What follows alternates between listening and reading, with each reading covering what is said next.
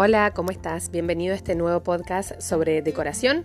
Mi nombre es Amparo y hoy vamos a estar hablando de materiales. Vamos a empezar por los pisos, tanto sean de madera como look madera, y también vamos a estar hablando de la encimera de la cocina. Así que quédate si estás pensando remodelar tu casa o si tenés ganas de darle un nuevo look a tus pisos.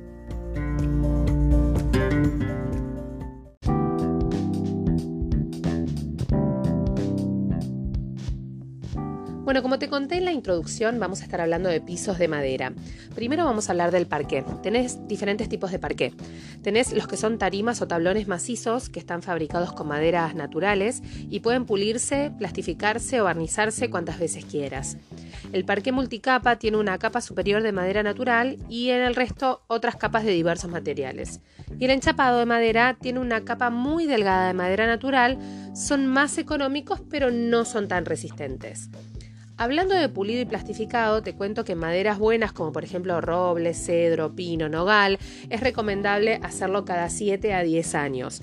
Cuidado, que en los suelos laminados no se pule. Así que si tenés un suelo laminado no podés hacer pulido. Sí hay otros tipos de tratamiento que podés hacer para que tu suelo dure y esté siempre brillante y en buen estado. Ahora vamos a hablar de la infinidad de variedades que hay de pisos con look madera, o sea que son símil madera. Tenés los laminados, que son fabricados con varias capas, son resistentes, fáciles de instalar sobre el piso existente, son económicos, pero tienen la contra de que si la instalación no es buena, pueden producir filtraciones y también ruidos de crujidos. Así que acá sí tenés que invertir en la colocación de los pisos. Tiene que ser una buena empresa que lo sepa hacer de una manera consciente y tomarse el tiempo para realizar el trabajo. Después podemos hablar de los cerámicos y porcelanatos. Em, la primera diferencia es que la absorción del agua es mucho menor. Son más resistentes, tenés muchísima variedad de acabados y de tamaños. Pueden ser normales o también tenés algunos que son antideslizantes. La contra es que la instalación también tiene que ser muy cuidadosa y minuciosa, respetar el tamaño y rellenar muy bien las juntas. Bueno, también tenés el vinílico, que son rollos de vinilo de PVC eh, o baldosas autoadhesivas. Lo puedes instalar vos mismo, hay de muchas calidades. Su composición va a impedir el crecimiento de bacterias. Son perfectos ponerle para poner en algún ambiente donde haya mucha humedad. La contra es que em, no, lo puedes instalar en ambientes que tengan losa radiante, porque con el calor se despegan y también se curvan. Así que esto tenelo muy en cuenta. Y fíjate también si tenés radiadores, cómo resolves la parte justo por debajo del radiador. Pero es una muy buena opción si tenés poco presupuesto para poder cambiar el look de tu cocina, porque pueden ir en cocina, puede ir en baños, puede ir también en cualquier tipo de ambientes, así que tenelo en cuenta. Bueno, ahora vamos a cambiar de tema. Vamos a hablar de la cocina. Algo muy importante es pensar en qué encimera vas a poner. Hay varias opciones, hay más económicas, hay más costosas, por ejemplo las que son de piedra granito, mármol, piedra caliza o pizarra son materiales de origen natural. Son muy duraderas, muy resistentes a los golpes y al calor, a la absorción, son fáciles de limpiar, tienen algunas contras. Por ejemplo, algunas son más porosas y no resisten tan bien el contacto con el agua. No hay que limpiar con productos abrasivos. Son caros, pero duran para toda la vida. Después están los productos compactos, como por ejemplo el silestone o el corian, que también les dicen piedra artificial o compuestos minerales.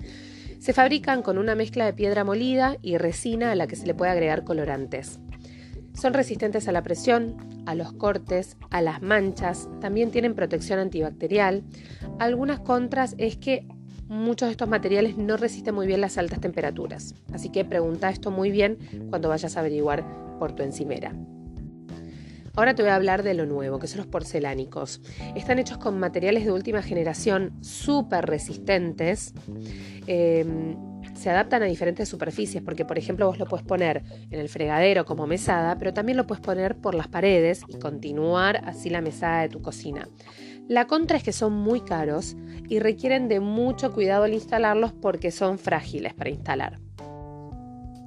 Vamos a hablar ahora del último material que podés poner en la mesada de tu cocina. A mí personalmente me encanta cómo queda, pero no sé si lo pondría en mi propia cocina, que es la madera.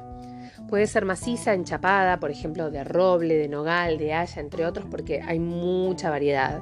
Se puede proteger con barniz, con aceites también que no alteren el color.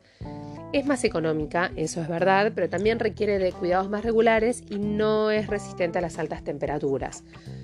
Mi consejo es que si te gusta cómo queda la madera en las cocinas como me gusta a mí, es que la utilices como una continuación de una isla para hacer, por ejemplo, una barra o una península, eh, pero que no la utilices cerca de la cocina propiamente dicha donde uno eh, utiliza ese espacio para cocinar.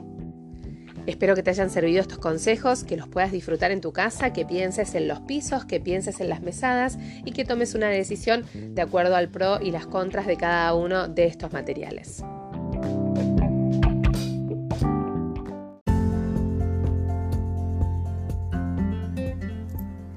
La semana que viene no te pierdas el nuevo podcast que vamos a estar hablando de reglas para baños chicos. Sí, te voy a decir qué reglas tenés que seguir paso a paso para maximizar el espacio de tu baño y también para que no pierdas ni tengas que resignar espacio de guardado.